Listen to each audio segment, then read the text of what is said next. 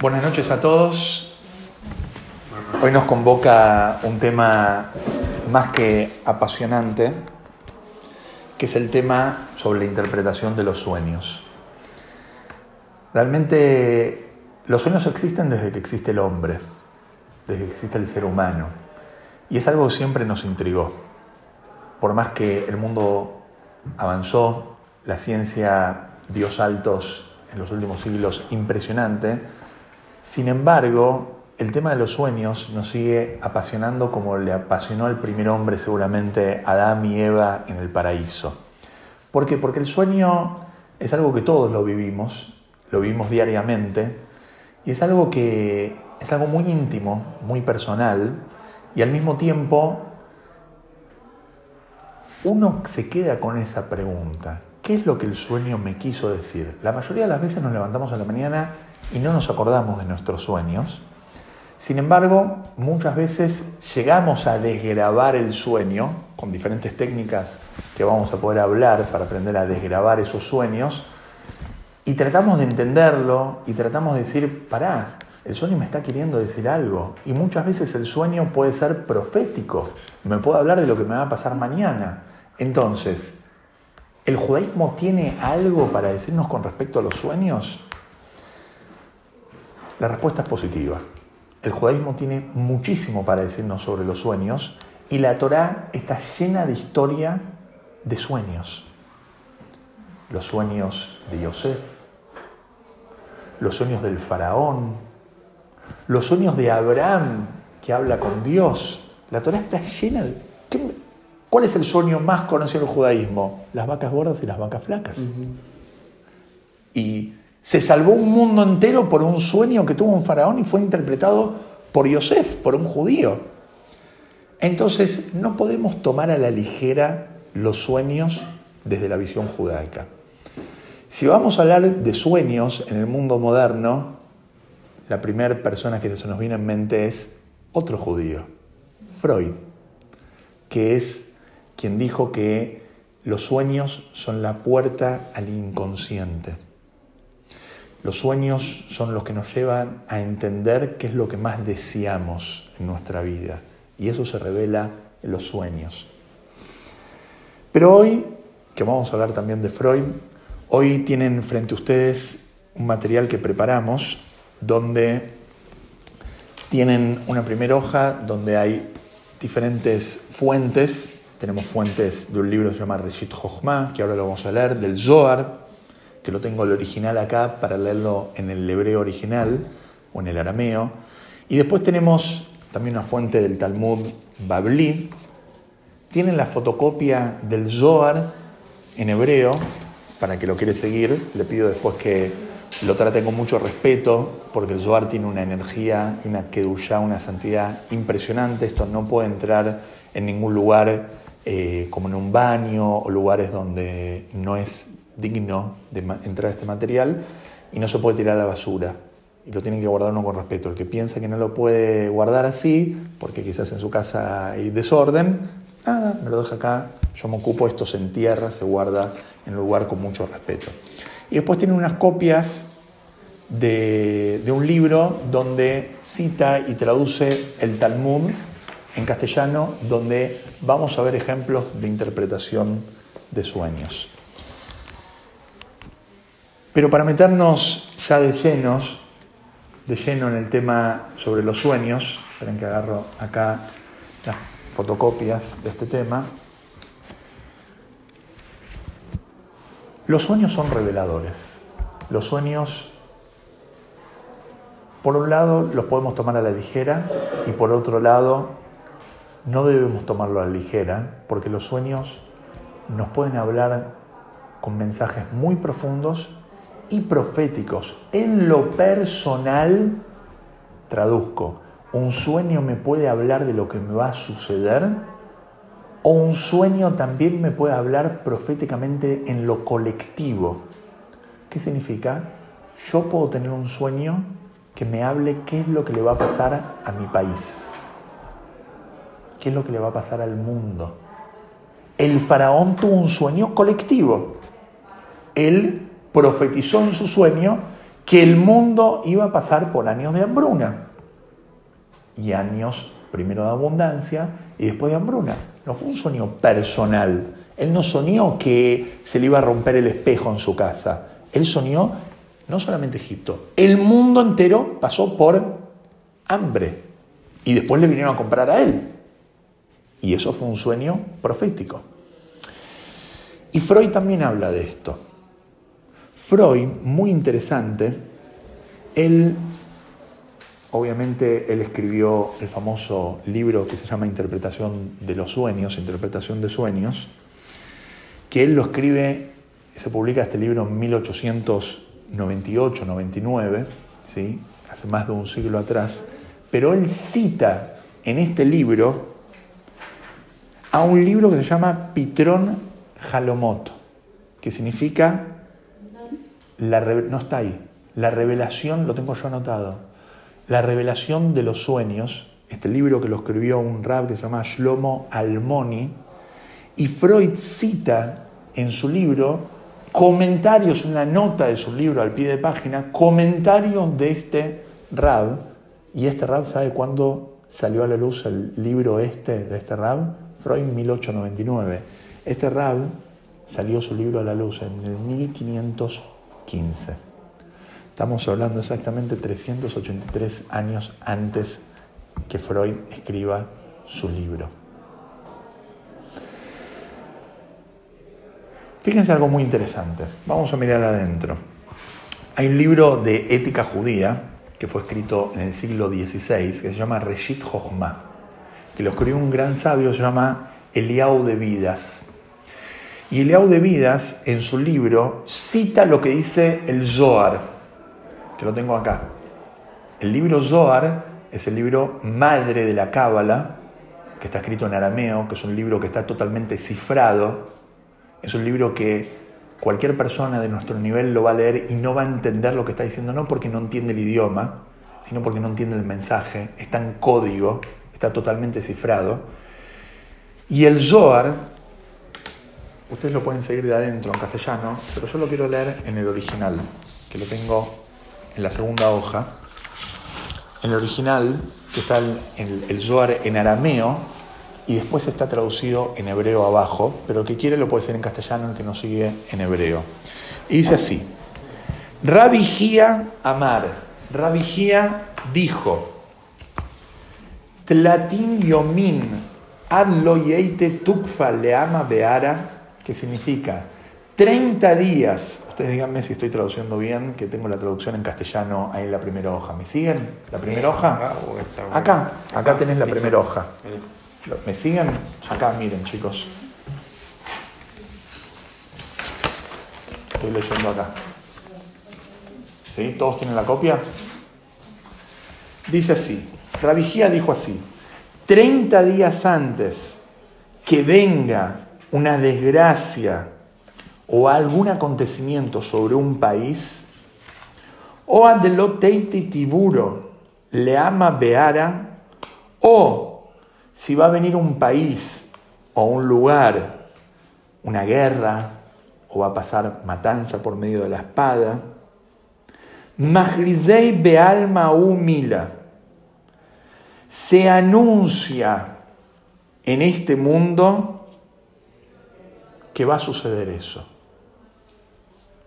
Ulezimnin deitmaser mila bepuma de Rabei. A veces, dice Rabigía, y lo trae el Zohar, a veces esto se lo pone en la boca de los chicos. ¿Qué significa en la boca de los chicos? El Talmud nos dice que si una persona quiere saber lo que va a pasar en el futuro, le tienen que preguntar a un chico qué estudió en la escuela. Esto es algo fantástico. Y el chico te responde, y en función que estudió en la escuela en el Talmud Torah, no es que estudió en geografía, ¿sí? ¿Qué estudió en el Talmud Torah? Y el chico te dice, estudié la para allá de la semana que dice tal y tal cosa. Los chicos vaticinan sucesos del futuro con su pureza. Así dice el Talmud. Nabucodonosor, Nebuchadnezzar, antes de destruir Jerusalén, o de querer destruir Yerushalayim, que finalmente fue hecho por Vespasiano, o, al revés, perdón, Vespasiano, antes de destruir Yerushalayim, que finalmente fue hecho por Nebuchadnezzar, le preguntó a un chico, decime qué estudiaste en la escuela. Y él le dijo, yo vi que Dios va a destruir su ciudad por intermedio de una persona que va a ser castigada. Y él dijo, ah, Dios quiere que yo destruya su ciudad y después me va a castigar a mí, que lo haga otro. Que lo haga otro. Así dijo este malvado. Dios quiere destruir la, su ciudad Jerusalén por intermedio de mí. malvado fue un chico? No, el chico dijo eso que estudió en la escuela ese versículo, que Dios finalmente va a destruir su ciudad por intermedio de un malvado que va a ser castigado. Entonces, ¿qué dijo este general de guerra? Ah, este chico me está diciendo en nombre de Dios que yo voy a destruir su ciudad y después me va a castigar. Que la destruya otro. Y mandó a otro. Los chicos tienen profecías, lo dice el Zohar. 30 días antes que pase algo en un país, los chicos ya lo empiezan a anunciar. Fortísimo esto, ¿eh? ¿Saben que, paréntesis aparte, que cuando un sofer tiene una pregunta si la mezuzá está cayer o no, si una letra realmente es esa letra o es otra letra, porque a veces, por ejemplo, la Bab puede parecer una Yud, porque es lo mismo, la Bab y la Yud, la Yud es una Bab un poco más larga. ¿Cómo lo resuelve el sofer? Le tiene que preguntar a un chico que sepa hebreo, pero que no tenga la picardía de identificar qué es esa letra. Y lo que te responde el chico es si esa mezuzá es cayer o no. Vos le mandás al sofer la mezuzá y quien decide si tu mezuzá está cayer o no es un chico de 7 años. Impresionante. Impresionante. Sigo leyendo. 30 días antes los chicos empiezan a decir lo que le va a pasar a un país. ¿Quieren saber quién va a ganar las elecciones acá en la Argentina? Preguntémosle a los chicos. Ulezimnin leinun bnei nasa deleit beudata. Y a veces la gente simple, para no decir los, los tontos o los locos, empiezan a hablar de lo que va a pasar y nadie los escucha. Por eso el dicho no en vano, a los locos hay que darle la razón. Porque tienen la razón. Ojo con esto. Ojo con la gente que parece loca. Pueden estar locos, pero tienen profecía. Lo dice el Zohar. Estamos leyendo de adentro, ¿eh?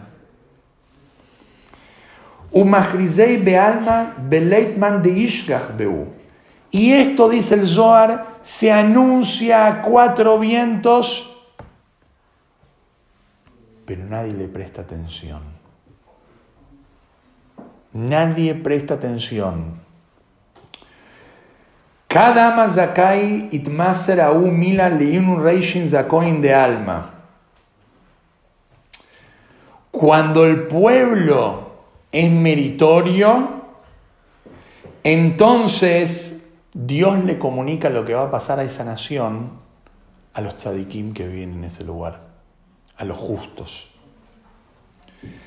Begin de yoidim lon beituvun le mareón, para que sepan y anuncien lo que va a pasar y la gente se arrepienta de su mal camino y vuelva al camino de Dios.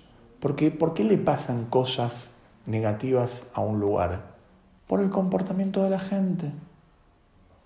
Dios es un juez que imparte justicia. Y si uno se comporta indebidamente, Dios imparte justicia, como un padre que sus hijos no hacen lo correcto y el padre los ubica en el camino correcto por medio de a veces amonestarlo, amonestar a sus hijos. Así funciona la educación. No todo es caricia, no todo es abrazo. A veces uno tiene que poner en lugar a la gente. Y Dios a veces tiene que poner lugar a la gente, lamentablemente. Bejal lav inun zakoin ave kadambran. Pero cuando la gente no tiene el mérito, entonces esta información se la dan a los chicos, a la gente simple, etc. ¿Es lo que decía en castellano? Más o menos, ¿me siguieron? Acá el Reshit Jochma trae, cuando una nación es cuando la nación en cuestión es meritoria de lo alto, comunican el eventual de hecho a través de sueños, él aclara. Que cuando dice el Zohar que eso se lo comunican a la gente, a los tzadikim, es a través de sueños. Y esto es clave para nuestra clase. Hay gente que recibe profecía por intermedio de los sueños. ¿Somos nosotros meritorios para recibir profecía por medio de los sueños? Veámoslo. No cualquiera puede recibir profecía por intermedio de sus sueños.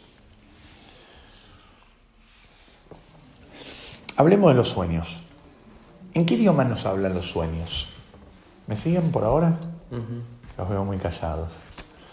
Los sueños no nos hablan con palabras. Los sueños no nos hablan con palabras, los sueños nos hablan en imágenes. ¿Por qué no nos hablan en palabras? Muy sencillo. ¿Cuál es la diferencia entre una palabra y una imagen? La palabra tiene que ver con un idioma, tiene que ver con una comprensión. No todas las palabras se expresan de la misma forma. Sin embargo, una imagen es universal.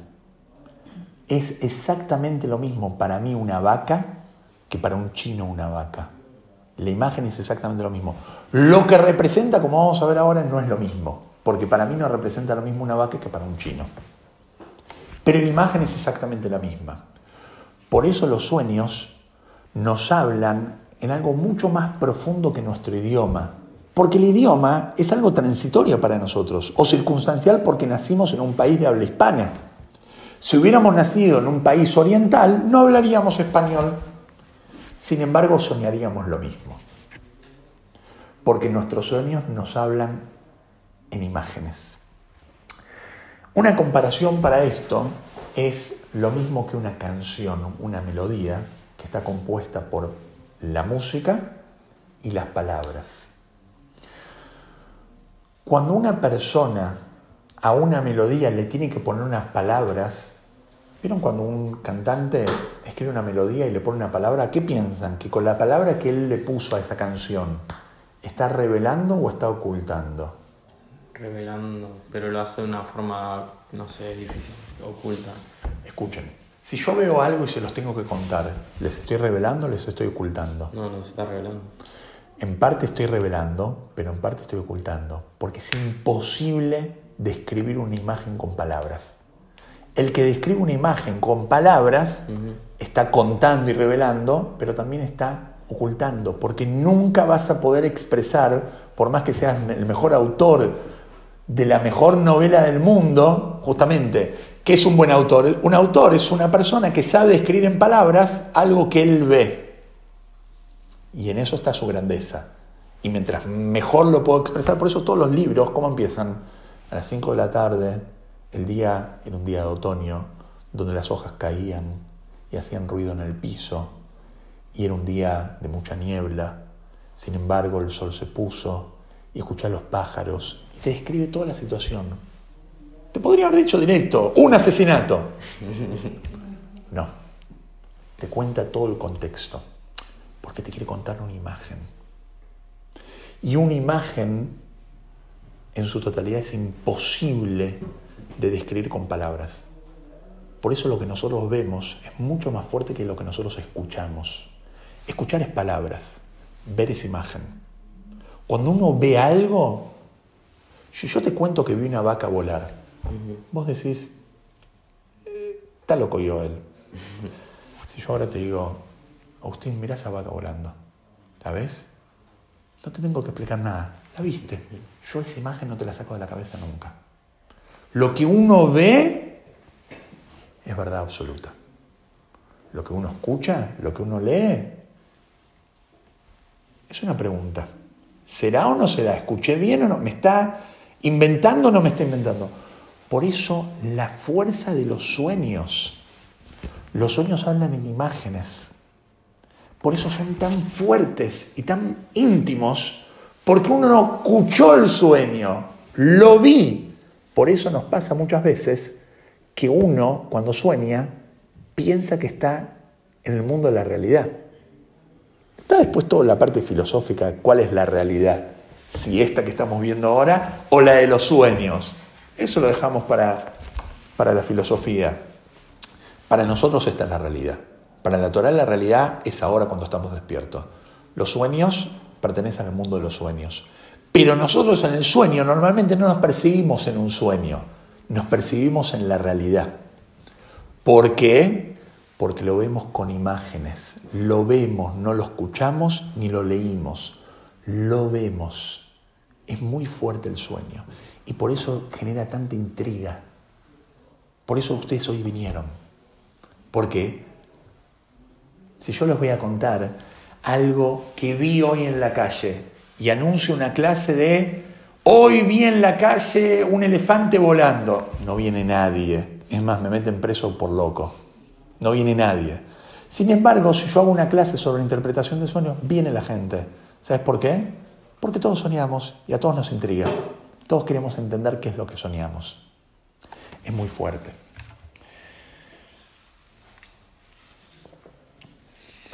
Miren lo que dice el Talmud. Vamos a hablar de adentro, volvemos a nuestra fuente. El Talmud Babli, en la hoja, primera hoja, el Talmud Babli, en el Tratado de Berajot, que lo tengo acá, en castellano, después si quieren lo miramos de adentro, ¿sí? acá está la traducción, una nueva traducción que hizo el castellano muy buena. En el capítulo 9, que el Talmud, paréntesis, fue escrito entre el siglo III y el siglo V de la era común, dice así. ¿Por qué el Talmud nos va a decir lo que nos va a decir? El Talmud nos quiere empezar a enseñar cómo interpretar un sueño. ¿Cómo interpretamos un sueño? Dos personas pueden soñar lo mismo y cada uno tiene un mensaje diferente. Como dijimos, si yo sueño con un gato en la Argentina, no me significa mucho. Si yo sueño con un gato en la India o con una vaca en la India, significa mucho, porque es otro contexto. Fíjense lo que dice el Talmud. El que sueña con granadas partidas al medio, si es un sabio, que aguarde adquirir mayores conocimientos de Torah. ¿Qué tiene que ver soñar con una granada? Que el Talmud te diga, quédate tranquilo, que vas a adquirir nuevos conocimientos de Torah. Miren qué, qué impresionante, como expone el versículo. Te daré de beber vino aromático, jugo de mis granadas. Expresiones que aluden a la Torah. Y si es ignorante, sin duda realizará actos de bien. No es que va a adquirir Torah, sino que va futuro hacer actos de bien. Como expone el versículo, cual granada partida son tus rakatej. Textualmente, cienes mejillas. ¿Qué significa rakatej? Pregunta el Talmud. Que incluso los ignorantes del pueblo, rey Canim, voz emparentada con Rakatej, están colmados de buenas acciones como semillas de una granada. ¿Qué es lo que nos está diciendo el Talmud? Algo muy interesante. Soñaron los mismos dos personas. Depende quién es la persona. ¿Es un sabio? Le vaticina algo. ¿Es un ignorante? Le vaticina otra cosa. El mismo sueño, la misma imagen, el mismo contexto de la historia que él soñó, para un sabio es una cosa, para otro sabio significa algo totalmente diferente. O sea, que nunca Rubén me va a venir a decir, soñé con que volaba, y yo les voy a decir, volar significa que vas a crecer en tus negocios. No, depende de quién lo soñó. Acá entendemos un poquitito qué significa interpretación de sueños para la Torah, para el Talmud. Número uno, no tiene que ver tanto con el sueño, sino que tiene que ver más con quién lo soñó, cómo lo soñó, en qué idioma esa persona también habla. Fíjense algo muy interesante.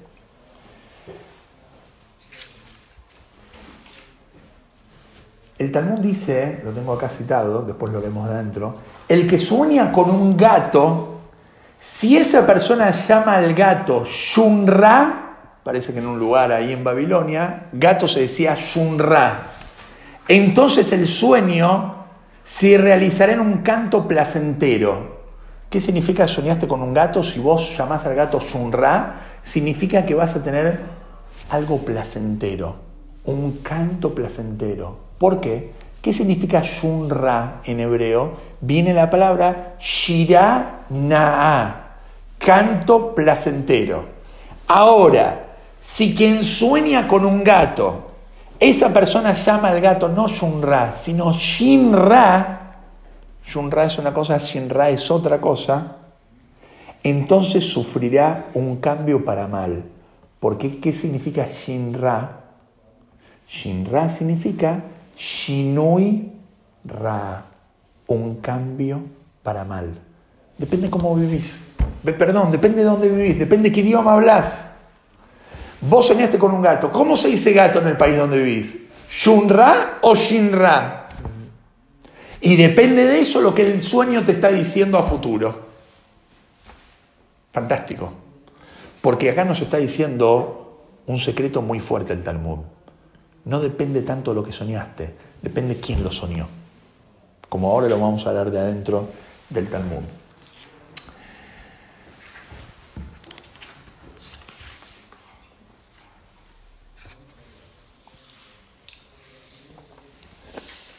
En la antigüedad, uno de los oficios más cotizados no era un diseñador gráfico, ni era un arquitecto, sino que uno de los oficios de mejor paga eran los interpretadores de sueños. Y había mucha gente que interpretaba sueños, como nos cuenta la Torah, que el faraón buscó una interpretación, un interpretador de sueños, y pagaba por eso, y nadie lo conformaba, le decían siete vacas son siete hijos, van a morir, van a revivir, vas a tener siete campos que se van a quemar, ninguna interpretación le, le gustaba. Hasta que uno que había estado en la cárcel con Yosef le dijo, uy, perdón, me acuerdo que hay un muchacho hebreo que me interpretó el sueño a mí. Cuando yo había soñado que eh, con mi amigo el copero y yo soy el panadero, había soñado que nos iban a sacar de la cárcel, que nos iba a pasar tal así, y este muchacho hebreo nos interpretó el sueño y se cumplió. El faraón dijo, tráemelo a ese muchacho, limpiámelo, sacámelo de la cárcel, lo liberó. Lo liberó de la cárcel. ¿Sabes lo que es para un faraón? Liberar a un preso que había sido acusado de violador. No es así. ¿Por qué lo liberó? Porque era muy importante para él entender su sueño. La gente está dispuesta a hacer lo que sea por. O sea, hay un tipo que está preso y sabe desbloquear el iPhone, sácalo de la cárcel. Yo pago para que me desbloqueen el iPhone. Nadie los pudo desbloquear. Yo, bueno, el faraón querían que le desbloqueen su sueño. Y pagó y sacó a una persona de la cárcel para que le interprete el sueño. Y José fue y se lo interpretó. ¿Cuál es la diferencia entre un interpretador de sueños, llamémoslo normal, sin Torah, y un interpretador de sueños que tiene Torah? Muy sencillo. El interpretador de sueños que no tiene Torah, ¿en qué basa su interpretación? Más allá que puede ser, hay obviamente muchos impostores, o había muchos impostores, como en todo el mundo, ¿sí? Hay muchos que dicen que saben desbloquear el iPhone y no saben hacer nada, ¿sí? Es todo hacky. Dicen que son hackers, pero es hacky, como se dice en turco, ¿sí? Son mentirosos. Hay muchos interpretadores de sueños que son mentirosos, pero hay interpretadores de sueño que realmente interpretan sueños, de verdad. Freud seguramente fue uno de ellos. él basó muchas de sus teorías en analizar los sueños de las personas. Inventó y descubrió toda una terapia alrededor de eso. Las bases del psicoanálisis están basadas en los sueños y en la, hipnosis. Sabemos la historia. ¿Cuál es la diferencia entre Freud, más allá que era un, un yehudí, a la Bayalón, y un sabio de la Torá, que no interpreta basado en su conocimiento? Freud interpreta de acuerdo a lo que él descubre. El sabio de la Torah no descubrió nada. El sabio de la Torah lo único que hizo fue seguir el manual de la Torah para interpretar los sueños. El sabio que no tiene Torah sigue su propio manual. Igual él tenía, porque por lo que se citó al Talmud, algo.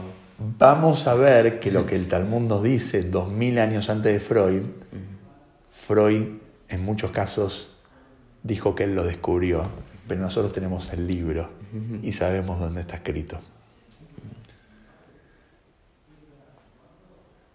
Si te cae una muela en un sueño, ¿qué significa? Freud habla de cosas muy fuertes, el Talmud también habla de cosas muy fuertes, que se te cae un, sueño muy, muy común es que se te caigan los dientes, ¿no? bueno, Baruch Hashem no es un buen sueño normalmente. La diferencia es muy sencilla. El que interpreta sueños con su sabiduría es su sabiduría, sabiduría humana que tiene un límite. El que interpreta un sueño, como se dice en hebreo, con ira con temor a Dios, se remite a lo que está escrito en el libro. Él no interpreta a lo que él le parece. Él interpreta en función a lo que dice el manual. Sin embargo, ahora cuando leamos las fuentes del Talmud, nos va a llamar la atención que no parece ser así. Nos va a contar historia de interpretadores de sueños que interpretaban en función de lo que les parecía. Tengamos cuidado con esta información. Vamos a meternos dentro en lo, más jugoso de la clase.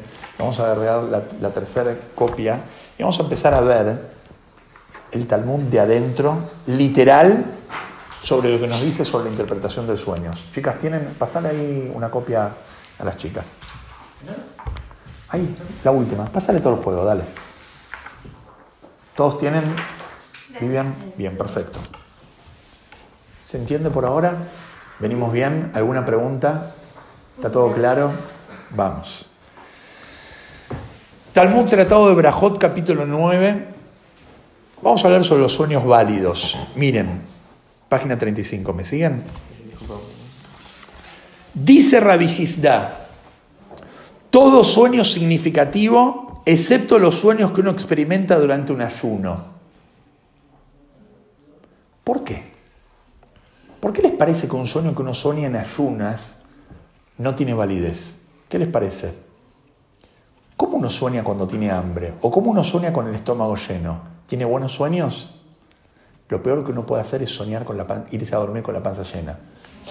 Cualquier persona normal come espera un rato la digestión y se va a dormir. Imagínate irte a dormir a los cinco minutos que comiste un asado. ¿Qué vas a soñar? Si soñaste con el asado, tenés suerte. Vas a soñar cualquier cosa. Muy sencillo. Porque la digestión genera calor. Ese calor es vapor. Ese vapor a dónde sube? A la cabeza.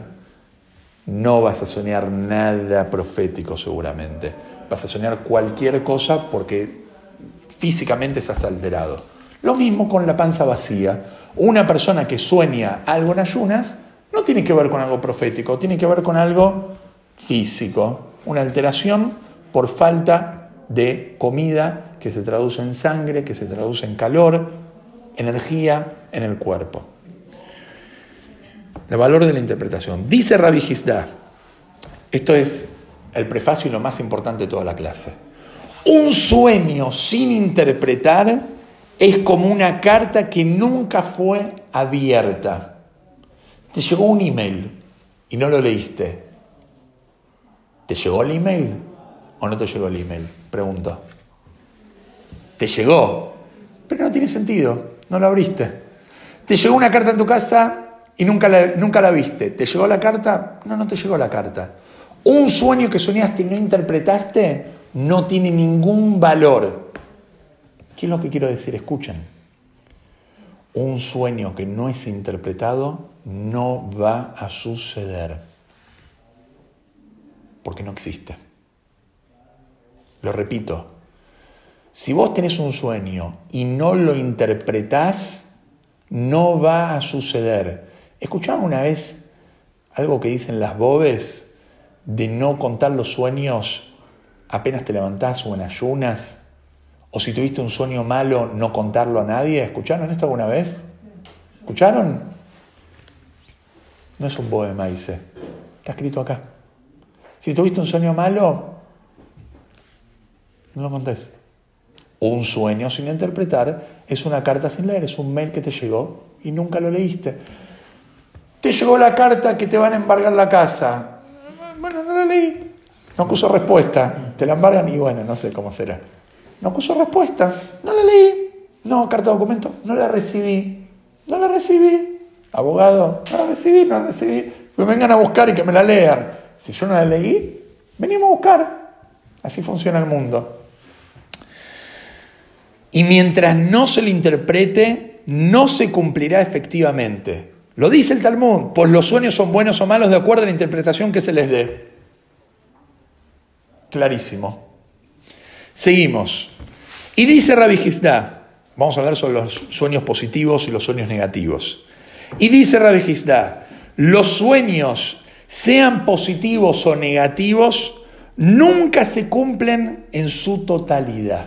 Tranqui, si soñaste algo bueno, no va todo no va a suceder. No te entusiasmes.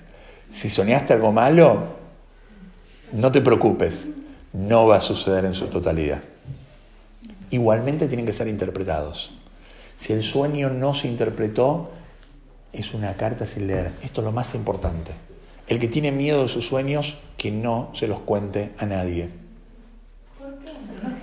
O, o contáselo a alguien que te quiera y que te diga, ¿soñaste que te morías? Tranqui, vas a vivir hasta los 120. Y eso es lo que va a suceder. Lo vamos a ver más adelante los sueños contáselo a alguien que te quiera. Vamos a ver que había un interpretador de sueños que si le pagabas por el servicio te interpretaba el sueño para bien. Y si no le pagabas, te lo interpretaba para mal. Si le pagás, te quiere. Si no le pagás, no te quiere. ¿Por qué? Porque el sueño va detrás de la interpretación. Un sueño no interpretado es una carta sin leer. Un sueño interpretado para bien es una carta leída para bien. Un sueño interpretado para mal es una carta para mal. Con esto estamos hechos. Este es el secreto. Después todo lo demás es anecdótico.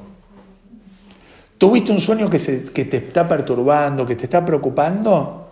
Tienes opciones. O te lo guardás o se lo contás a alguien que te lo interprete para bien.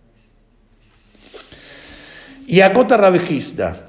Un sueño malo es mejor que uno bueno. Miren esto, es mejor soñar algo malo que algo bueno porque le impulsa a uno a reflexionar y perfeccionarse. Si soñás algo malo, le decís, estaría haciendo algo malo, mejor hago teyuba, mejor me arrepiento de mi mal camino. Vamos a hablar de la pena y la alegría derivada de los sueños. Y dice más Rabbi parece Rabbi era un genio en sueños. La pena que provoca un mal sueño es un castigo. Y la alegría que genera un buen sueño es una recompensa. En otras palabras, ¿sabes cuál es, si soñaste algo malo, ¿sabes qué significa eso malo? Que sufriste en el sueño. Eso malo es lo que sufriste por soñarlo, ya se cumplió. Vos soñaste algo malo, soñaste que te van a robar toda la plata y estás perturbado porque te van a robar la plata porque lo soñaste, no te van a robar nada, quédate tranquilo esa perturbación, esa preocupación es el castigo que te querían dar.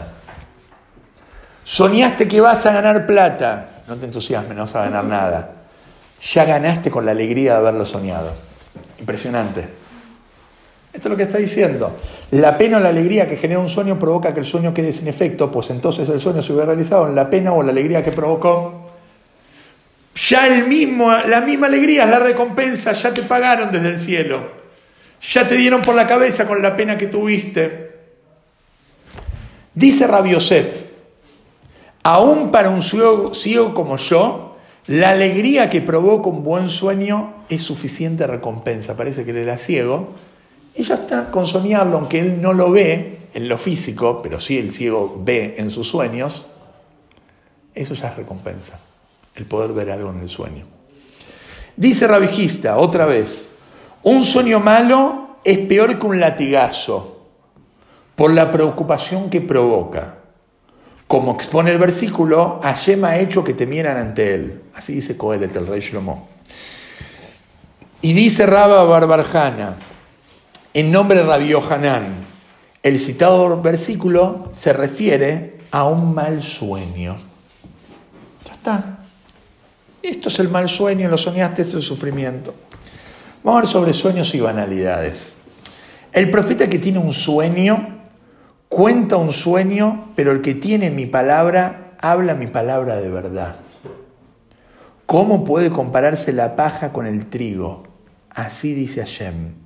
¿Qué es lo que está diciendo el profeta Irmiao, Jeremías? Que el que tiene un sueño cuenta su sueño, pero el que escucha una profecía no tiene nada que ver con un sueño. Una profecía es la palabra de Dios, por más que venga en trance, es la palabra de Dios. El 99% de los profetas recibían profecía en trance, como en un sueño, pero en trance. Moshe era el único que recibía profecía hablando cara a cara con Dios como un hombre habla con su compañero. ¿Qué es lo que dice el miau en nombre de Dios? El que dice un sueño, está contando un sueño. Bobe Maices historia de una abuela. El que habla de una profecía está contando mi palabra, eso no es Gobemaice. ¿Cómo podés comparar la paja con el trigo? La paja no sirve para nada. ¿Para qué se usa? El trigo es comida. ¿Cómo vas a comparar algo que no sirve para nada con el trigo? No tiene nada que ver. ¿Cómo vas a comparar un sueño con una profecía? No pienses, dice Rabijista, que un sueño es una profecía. Ojo con esto. Una profecía es una profecía. No te creas profeta porque soñaste algo y pasó. Otro mensaje. Si viene alguien y me dice, soñé que iba a pasar algo, tranqui, tranqui, tranqui. Es un sueño. Otra cosa es una profecía. Profeta no es cualquiera. No cualquiera llega a la profecía. Para ser profeta hay que tener un nivel espiritual que no es sencillo para lograrlo.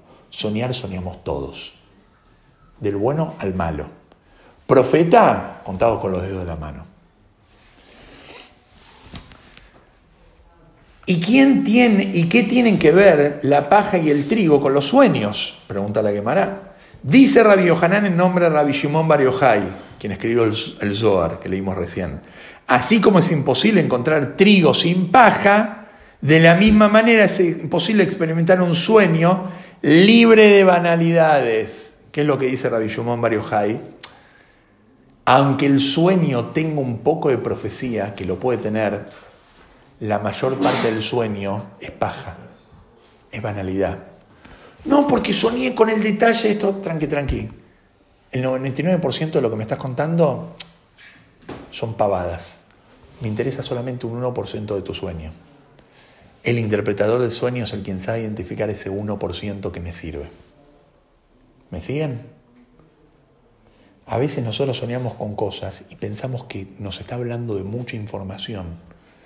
Dice la Gemara, el 99% del sueño es paja, no sirve para nada. Solo un 1% es trigo. En opinión de Rabbi Beragia, expone el Talmud, los sueños jamás llegan a cumplirse en su totalidad, tanto sean positivos o negativos. Esto se deriva del hecho de que en un sueño Yosef visualizó 11 estrellas y el sol y la luna prosternándose ante él. Las 11 estrellas representaban a sus hermanos y el sol y la luna representaban a sus padres. Jacob y Rachel pero ¿cómo es posible que Yosef haya soñado que su madre pues, se prosternaría, pregunta la Gemara, ante él, si al momento del sueño ella, Rachel, ya había fallecido? Yosef soñó que su mamá se iba a prosternar y la mamá ya se había muerto. Te responde el Talmud, aún Yosef soñó un sueño que tenía paja, tenía cosas que no tenían sentido. Esa pregunta retórica, igual Rashi lo explica diferente, esa pregunta retórica es una demostración de que los sueños jamás llegan a cumplirse por completo. Y según ciertas opiniones es incluso una demostración de que todos los sueños están acompañados por banalidades o absurdos. Vamos a ver sobre plazos para la realización de los sueños. Dice Rabbi Levi, se debe aguardar incluso hasta 22 años a que se cumpla la interpretación positiva de un sueño. ¿Soñaste algo? Tranqui, mínimo tenés 22 años hasta que se cumpla. Vos que pensaste que va a pasar mañana, tenés 22 años todavía. ¿De dónde lo derivamos? De Yosef, responde Rabbi Levi, cuyos sueños se cumplieron recién al cabo de 22 años. Como expone el versículo, estas son las crónicas de Jacob. Yosef, a la edad de 17 años, tuvo el sueño de sus padres hermanos prosternándose ante él. Y luego expone el versículo, Yosef tenía 30 años cuando estuvo ante el faraón. ¿Cuántos años transcurrieron desde los 17 hasta los 30? 13 años, más 7 años de abundancia y 2 años de hambruna, al cabo de los cuales los sueños se cumplieron efectivamente, da un total de 22. Hay que tener la cuenta. A Yosef le tardaron 22 años. Tranqui, vas a ganar la lotería, no mañana. Tranqui. Los sueños en función de la gente buena y la gente mala. Seguimos leyendo de adentro del Talmud. ¿eh? Esta no es una clase mía. Estamos leyendo el texto. Cada uno que lo interprete como quiera. Dice Rab una, una persona buena no experimenta buenos sueños, sino malos. La gente buena tiene malos sueños. ¿Somos gente buena o gente mala? para que se preocupe y se cuide de transgredir y la aflicción le sirva de expiación por sus transgresiones. Es bueno tener sueños malos, es una buena señal, al revés de lo que pensábamos. Y una mala persona no experimenta malos sueños. ¿No tenés malos sueños? Estamos en problemas. Así dice Rabuna. Sino buenos, solo buenos para que se regocije en vano y así reduzca la cuota de beneficios que de lo alto le hayan asignado en el mundo venidero. Dios es un juez y paga. La pregunta es cuándo paga. Si paga con cheque o paga en efectivo. Si te paga en efectivo, te paga en este mundo. Pero si te pagó en este mundo, no te paga en el mundo venidero. Al malvado le paga en este mundo y se lo paga quizás en un sueño. Porque en el mundo venidero el malvado va a tener que rendir cuentas de sus deudas. A los buenos Dios le dice, te doy un cheque en este mundo, lo cobras en el venidero. Ahí, lo, ahí pasa por caja que te van a dar billete arriba de billete, en el paraíso. Al revés de lo que pensábamos.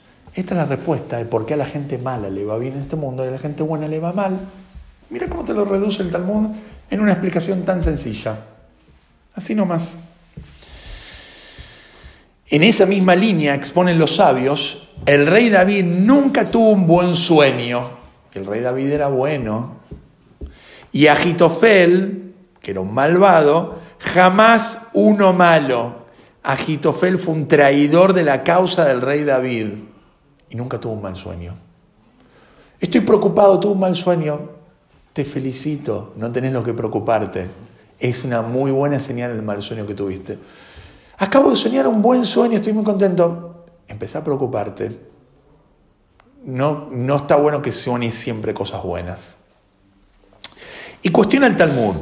¿Cómo es posible que a una persona buena le muestren solo sueños malos? Si expone el versículo, no te sucederá mal alguno, ni habrá afección en tu casa. Dios le promete al tzadik que nada malo le va a suceder.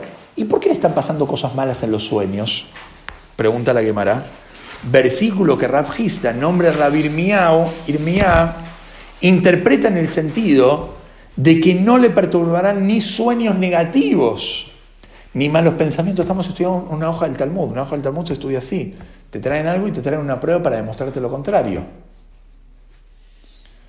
Mientras que la frase ni habrá afección en tu casa se refiere a que cuando regreses de un viaje no hallarás a tu esposa en un estado de menstruación, sino estará disponible para ti en el sentido de que el hombre vuelve a su casa y su mujer está con el periodo, obviamente no va a poder mantener intimidad por ley de la Torah. Y eso no es algo bueno, porque el hombre vuelve de la casa después de tantos días y quiere abrazar y darle cariño a su esposa, como cualquier pareja normal. Y eso es una mala señal. El citado versículo se refiere a que las personas buenas no padecen mal alguno. ¿Cómo se puede explicar entonces que tales personas experimentarán en su vida solo sueños malos? Y el Talmud, esto es una buena pregunta. Respondamos. El Talmud pretende responder, en verdad, no son ellos los que sueñan las cosas malas, sino otros sueñan cosas malas sobre ellos. Viene alguien y te dice, Vivian, te tengo que contar algo soñé algo malo que te va a pasar. Si alguien te dice eso, dale un beso y un abrazo y decirle, te quiero, es una excelente señal. Que sueñen algo malo sobre uno es una buena señal. Y replica, sin embargo el Talmud te lo tira abajo esa opinión. Y replica, si dijésemos que las personas buenas no experimentan sueños buenos, resultaría que no experimentan sueños en absoluto. Porque si buenos no tienen y malos tampoco tienen, porque los otros sueñan sobre él, no tienen sueños. ¿Sí? Pues según el planteo del párrafo anterior, resulta que tampoco sueños malos se experimentan, no tienen ni malos porque los otros sueñan malos sobre él y buenos tampoco porque son buenos y los buenos no sueñan sueños buenos. Esto es Talmud, ¿sí? Pero en tal caso, tales personas no serían buenas, sino malas. Pues expone Rabzeira que que pasar siete noches sin soñar es algo malo, porque significa que no es digno que el Supremo se revele ante él, siquiera de una manera indirecta como en un sueño. Sin embargo, Ransdeira dice, si una persona no tiene un sueño durante siete días es una mala señal. Y si es una mala señal, significa que vos sos una persona mala, entonces no sos un tzadik. Y dicho planteo haya sustento en el versículo, quedará satisfecho, no será visitado por el mal. En dicho versículo, en vez de saber satisfecho, bien se puede leer lleva, siete. De modo que parafraseándolo tomaría el sentido de pasar siete noches sin ser visitados por el Supremo a través del sueño es malo. Es una muy buena pregunta. ¿Qué responde? y concluye el Talmud, Talmud, en vista de las contradicciones planteadas debemos establecer que las personas buenas sí experimentan sueños y sueños buenos solo que los olvidan al despertar. Respuesta para todos. Si soñás un sueño bueno y te despertas y te lo olvidaste, vas por el buen camino. Excelente señal. Que es lo que la mayoría de nosotros nos pasa normalmente. ¿Quién se acuerda los últimos siete sueños que tuvo esta semana? Nadie. Nadie. Venís bien, pibe. ¿Venís bien? El último me acuerdo, los últimos siete no. Bueno, no somos perfectos. No, igual yo me acuerdo de uno que tuve, pero era malo. Así que. Buena es también. una buena señal. ¿Vieron cómo cambia toda la lógica? Uno hubiera pensado que un sueño bueno es algo bueno, un sueño malo es algo malo. Y si sueñan algo malo sobre mí es lo peor que me puede pasar. Tranqui, relájate. Estamos en el mundo al revés. Dale. ¿Querés preguntar algo? No, eh, quería. No, no es una pregunta, pero muchas veces yo no sueño con situaciones, sino con o animales o objetos o algo muy específico. Ahora vamos a verlo. ¿Qué significan las imágenes de las cosas que nosotros soñamos? No sé si vamos a llegar hoy, pero la semana que viene es posible. Atabat Halom. ¿Qué es Atabat Halom? Liberándose de pesadillas y sueños angustiosos. Mira, todo muy lindo. Pero a veces sueño cosas malas y me lo quiero sacar de encima. ¿Qué tengo que hacer? Vamos a lo que dice el Talmud. Dice Rabuna Barami en nombre Rabbi Pedat, quien lo dice en nombre Rabbi Yohanan. El que está penado por algún mal sueño que haya experimentado debe hacerlo interpretar ante tres personas. Y esto existe hoy en día. Se llama Atabat Halom. Uno va a un tribunal de una corte judicial judía y le cuenta su sueño frente a esas tres personas.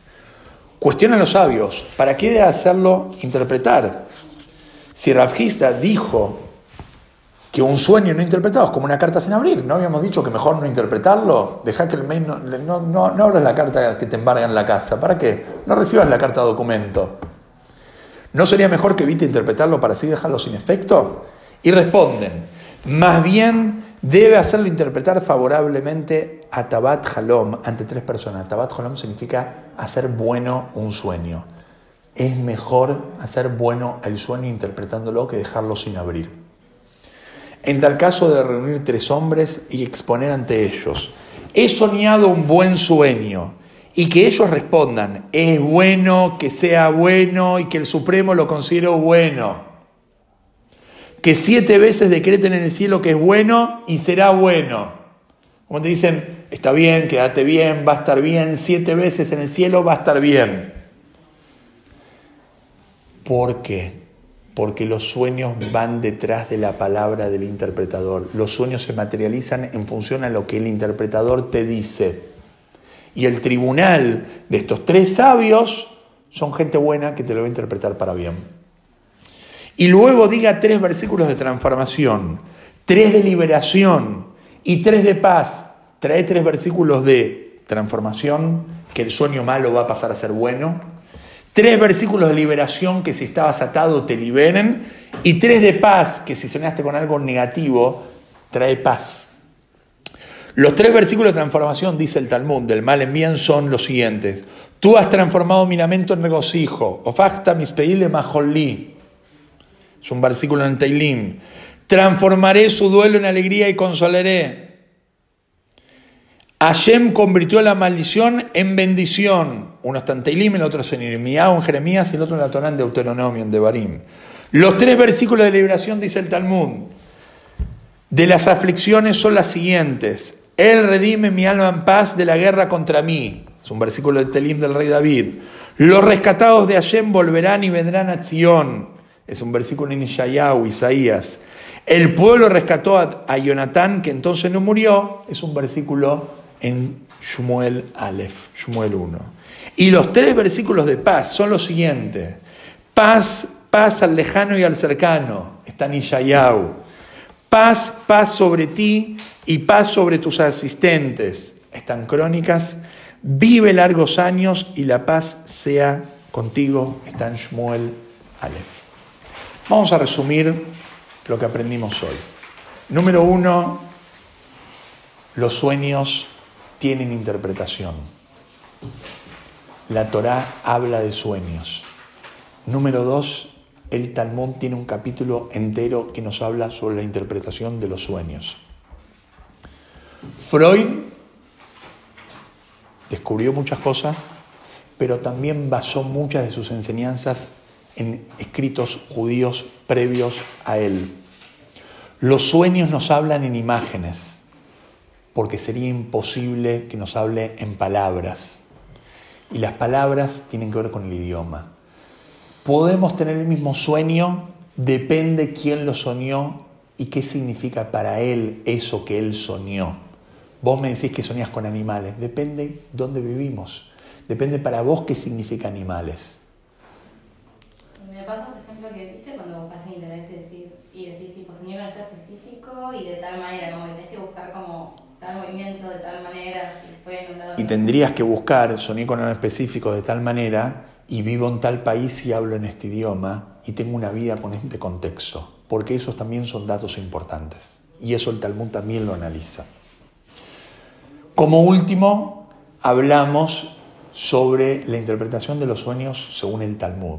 Y dijimos lo siguiente, los sueños sin interpretar son cartas sin abrir. No van a suceder.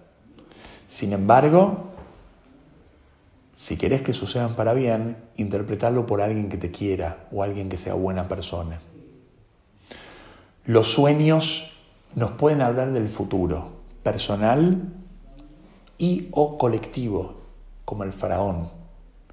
Sin embargo, no tenemos que preocuparnos por los sueños malos, porque seguramente los sueños malos son mejores que los sueños buenos.